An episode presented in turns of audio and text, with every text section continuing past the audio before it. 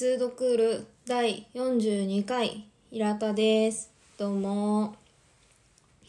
えー今回も前回に引き続き本棚で光るランタンの灯火エリヒ・フロムを読む第17回目間違えた。16回目。ということでやっていきたいと思います、えー前回までは愛の対象について話をしていました。で今回はじゃあその愛っていうものがこの現代社会特にフロムはあの現代西洋社会においてどのような形で崩壊しているのかということについて話しています。えー愛が成熟した生産的な能力だとしたらどんな社会に生きる人もその愛する能力はその社会が人々に広く及ぼす、えー影響に左右されてるっていうふうにフロムは言っています。なんでその、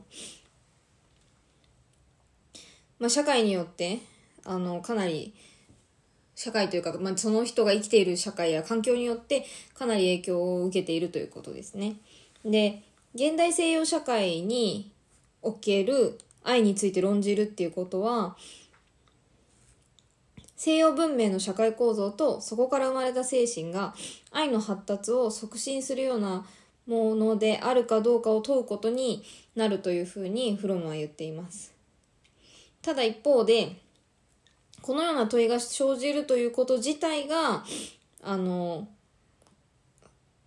愛の発達を促進するようなものではないつまりその西洋社会を客観的に見ると愛が比較的稀にしか見られず偽りの愛にとって変わられている。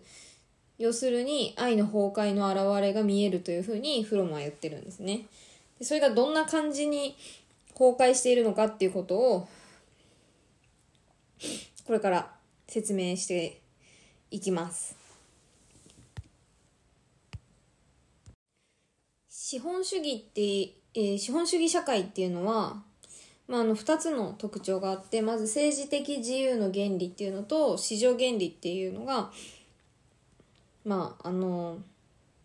まあ、特徴って言ったらいろいろあるけどあのそういう2つのものに支えられてるだけど、えっとこれをその特に市場原理の方をフロムは、えー注目していてこの市場原理っていうのは経済的関係社会的関係の規制だと、え商品市場は商品の交換条件を決定する場所であり労働市場は労働力の売買を規制するものであり有用なもの労働力技能も全て商品化しているというふうにフロムは言っています。資本家は労働力を買い自分が所有している資本の有利な投資のためにその労働力を用いる。一方労働者は、えー餓死したくなければその時の市場労市場条件に従って労働力を資本家に売り渡さなくてはならない。この経済構造は価値体系にも反映されていきます。あの人々の価値観にも反映されていくわけですね。でこれがその人間のうん価値観の影響あ価値観にも影響しているし土台になっていりつつあると。で資本は労働力を意のままに動かし、えー蓄積された物品は生命を持たない持たないのに労働力や人間の能力や生きているものよりも高い価値を持っているっていうのが資本主義の基本構造です。とフロマ言っています。で資本主義が発達した結果資本はますます蓄積と集中を強め大企業は巨大化し中小企業は潰れていきます。経営陣は企業を所有しているわけではないけど、えー企業をもしくは自分の権力の拡大が最も重要になってしまってでまた労働運動も、まあ、発展ししてきたことによってうんと資本においても労働力においても主導権が個人から組織へ移行。だから昔は労働者のそのが持っていた主導権が労働組合とかに移行してるってことですね。でそうすると人々は独立を失い巨大な経済帝国の管理者たちに依存するようになります。でプラスしてその今さっき言ってたみたいな特殊な形での労働の組織化が行われる。え高度に集中管理された大企業では徹底した分業体制によって個々の労働者は個性を失い使い捨ての機械部品のようなものであるとでこういった資本主義の状況においの中で生きている人間が抱えている問題っていうのがあ問題っていうのをフロムはあのここから提起していきます。えー、現代資本主義がどんな人間を必要としているかというとまず一つ目。大人数で円滑に、えー、物事を進め進めることができ。そして悪なき消費をしたがる。で好みが標準化されていて他からの影響を受けやすくその行動を予測しやすい人。で2つ目が自分は自由で独立していると信じ権威主義良心に復讐せずそれでいて命令には進んで従い期待に沿うように行動し摩擦を起こさず社会という機会に自分を進んではめ込むような人間。3番目が無理強いせずともえー、容易に操縦することができ指導者がいなくとも道からそれることもなく自分の目的がなくとも成功せよ。休まずに働け。自分の役目を果たせ。ただ前を進前を見て進めといった。目的に従って働く人間。このような3種類の人間を必要としているというふうにフロムは定義しています。でこういう、まあ、人たちが求められまたそういう人たちになっていく。人が多くなっていくことの結果どうなっていくかっていうと現代人は自分自身からも仲間からも自然からも阻害されてしまい、えー、現代人は商品となって自分の生命力を費やすことをまるで投資のように感じているとフロムは言います。投資である以上現在の市場条件で得られる最大限の利益を上げなくてはならない。で、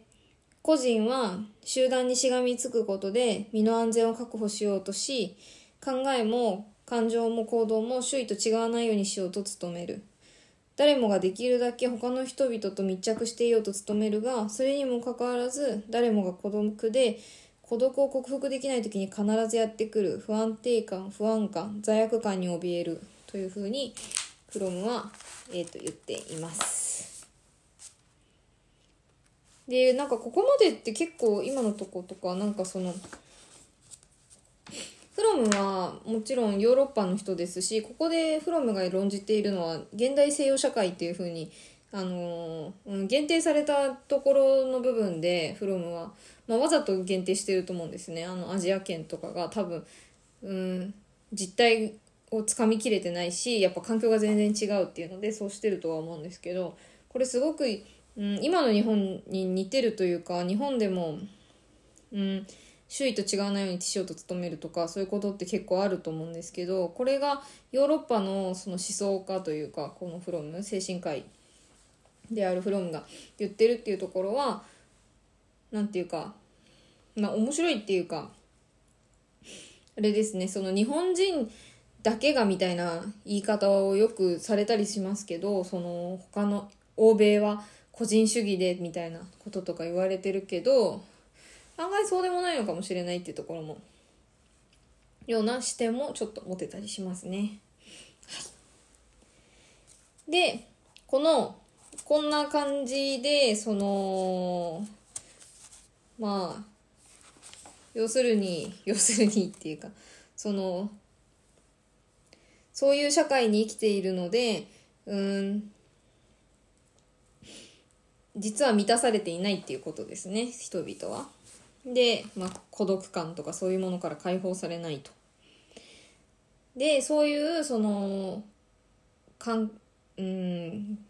人々が感じているようなものに対して近代文明はその人々がそうした孤独に気づかないように鎮痛剤を用意しているというふうにフロムは言います。まず、えっと、これは3つあるんですけど1つ目が制度化された機械的な仕事です。でこれがそのでかつ厳密に決められた手順であるもの。こういう仕事をすることで、えー人々は自分の最も根源的な人間的欲求、えーすなわち超越と合一への憧れに気がつかない。あの合体の合に1ですね合一。で2番目がしかし機械的な仕事だけでは孤独を克服できないため娯楽までが確一化され人々は娯楽産業の提供する音楽や映像を受動的に消費する。うんなんだか耳が痛い話ですね。3番目。次から次へと物を買い込みすぐにそれを他のものと交換したりして孤独を紛らわそうとする。ふむふむ。えー現代人にとって幸福とは楽しいということだと。何でも手に入り消費できる、え入り手に消費できること。私たちの性格は交換と消費に適応し物質的なものだけでなく精神的なものまでもが交換と消費の対象になっていると。でこの状況が愛をめぐる状況にもしっかりとその影響を及ぼしているってことですね。例えばその結婚というものに対して結婚の理想は円滑に機能するチームだという発想。この考え方も、うんとまあ、フロムは最近出てきたものだと。あの比較的最近、まあ、この頃の比較的最近だから。えー、いつだどんぐらい前かな。まあ今から50年ぐらい前560年前ぐらいのあれですけど、まあ、あの最近出てきた考え方だというふうに言ってるんですがこういうその結婚の理想をそのチームという考え方で考えるっていうのはその滞りなく役目を果たす労働者という観念と大して違わないんじゃないかというふうに言っています。そうした労働者は適度に自立していて協力的で寛大だが同時に野心に満ち積極であるべきだとみなされる、えー夫は妻を理解し協力すべきで妻は夫を優しくいたわり理解しようとすべきだという考え方。で結婚というものを見るということですね。でこうしたそのチームのような関係を続けると2人の間がギクシャクすることはないが結局2人は死ぬまで他人のままであると。決して中心と中心の関係にはならず相手の気持ちを良くするように努め礼儀正しく接するだけの関係にとどまってしまうというふうにフロムは言っています。で愛と結婚に関するこうした考え方では耐え難い孤独感からの避難場所を見つけることに一番の力点が置かれているえ私たちは愛の中にようやく孤独からの避難所を見つけたというそのまあ安心感みたいなものを見出すということですね。で愛し合ってる人は世界に対して2人からなる同盟、まあ、さっき言ってたチームって考え方ですねを結成するがこれは利己主義が2倍になったものに過ぎないのにもかかわらずそれが愛や親愛の情だと誤解しているというふうにフロムは言っております。でこのチーム精神が来たのはさっきも言ったみたいに、まあ、最近のことで第一次世界大戦のあ大戦後の数年間は、まあ、逆にっていうか違う考え方が主流で互いの性的満足こそが、えー満ち足りた愛情関係。特に幸福な結婚の土台であるという考え方が流行っていたそうで。すこれの考え方の土台にあるのはえー正しい技術を用いさえすれば工業生産における技術的な問題だけでなく人間の問題全てを解決できるという思い込みをもとにして愛は性的快楽から生まれるものであり二人の人間が互いに相手を性的に満足させる技術を持っていれば二人は自然に愛し合うようになる。だから技術さえあれば結果は出るというだから結果が出ないということは技術もしくはやり方が間違っているんだみたいなことってことなのかな？っていうこと。それは、まあ、ある意味すごく資本主義的であるというふうにフロムは言っているんですね。で最初は最初っていうか、えー第一次世界大戦後はこういった考え方が流行ったというふうに言っています。でこの互いの性的満足としての愛とチームワークとしての愛もしくはひ孤独からの避難所としての愛はどれも現代西洋社会における崩壊した愛であり、えー現代社会の特徴である病んだ愛の正常な姿だというふうに言っています。病んだ愛がどんな形をとるかは人によって違うが結局は苦しみをもたらしその苦しみは、えーまあ、ひどい時には神経症的なところまで行ってしまうというふうにということです。はい、でまあどうあるべきかというかみたいなこともフロムは書いてるんですけど2人の人間が自分たちの存在の中心と中心で意思を通じ合う時すなわちそれぞれが自分の存在の中心において自分自身を経験する時初めて愛が生まれると書いています。この中心における経験の中にしか人間の現実はない。人間の性はそこにしかない。従って愛の基盤もそこにしかない。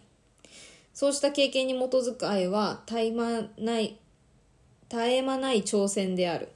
それは安らぎの場ではなく、活動であり、成長であり、共同作業である。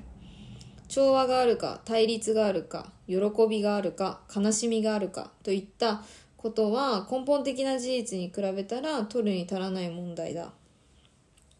根本的な事実とはすなわち2人の人間がそれぞれの存在の本質において自分自身を経験し自分自身から逃避するのではなく自分自身と一体化するようになってすることによって相手と一体化するということ。愛があることを証明するものはただ一つ。すなわち2人の結びつきの深さそれぞれの生命力と強さである。これが見なったところにのみ愛が生まれる。このようにフロムは書いていました。まあ、これはその人間同士の今まで話したのは人間同士の愛の話なんですけど、まあ、こういったことがあるのでその神への信仰神への愛っていうのもかなりそのこの西洋、うん、現代西洋社会では変わっていて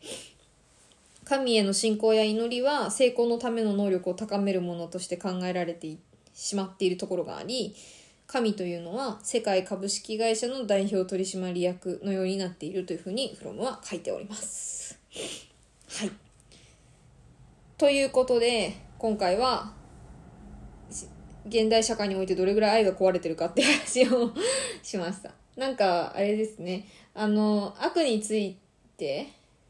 の中で出てきてた、その、悪が現代社会においてどんな風に出ちゃ、出てきてるかみたいな。そういうところと、まあ、あの、かなり重なってる部分もあるので、似てるなって思う方もいらっしゃるかなと思うんですけど、やっぱりなんていうのかな。まあもちろんフロムという人が同じ人が書いてる本なのでそれはそうなんですけどうんでもやっぱり同じ社会で、えー、起こっている物事同じ社会で生きている人間の中で起こる物事である以上そこにはその、まあ、多大な悪と愛だけどすごい共通点があるっていうことですね。で、影響の受け方とかが、っていうのも見られるかなっていうふうに思います。はい、では次は最後ですね。愛の修練について話を、えー、していきたいと思います。はい。次回に続きます。